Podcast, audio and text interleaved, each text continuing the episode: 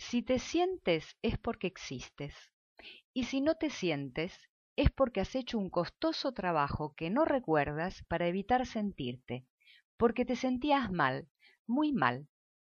Nadie se disocia de sus emociones al punto de no percibirlas o las reprime hasta sentirse ahogado, haciéndose el daño enorme de no poder sentirse, porque sí. Esto se hace para evitar el dolor, la angustia, el terror, la ira, el desamor o la soledad insoportable que a veces se nos impone siendo pequeños y cuando no hemos desarrollado aún todas nuestras habilidades psíquicas y motrices mientras atravesamos la etapa de la dependencia necesaria. Al venir a este mundo nos integramos en un sistema familiar y social que tiene sus propias dificultades y sus propias carencias, y nos dirá, como puede y como sabe, qué hacer con lo que sentimos lo cual no significa que la fórmula nos sirva. Nos guste o no, somos un mapa surcado por ríos, cordilleras, lagos y océanos. Las huellas de nuestra historia, en la que a veces hubo terremotos y tsunamis, no se borra y nos condiciona y hasta nos determina cuando pretendemos ignorarla.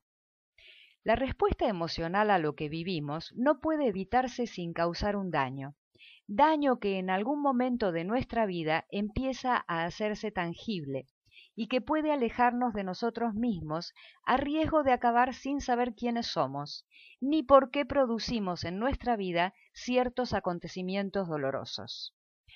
Nuestras emociones nos dicen que algo nos está afectando, y la repetición de las experiencias que nos perturban nos alertan sobre alguna vivencia en la que nos hemos quedado anclados. En el núcleo familiar es posible que determinadas emociones sean mal vistas y otras admitidas sin dificultad. Hay familias en las que el enfado no está permitido y la tristeza sí, condicionando a la renuncia y a la depresión.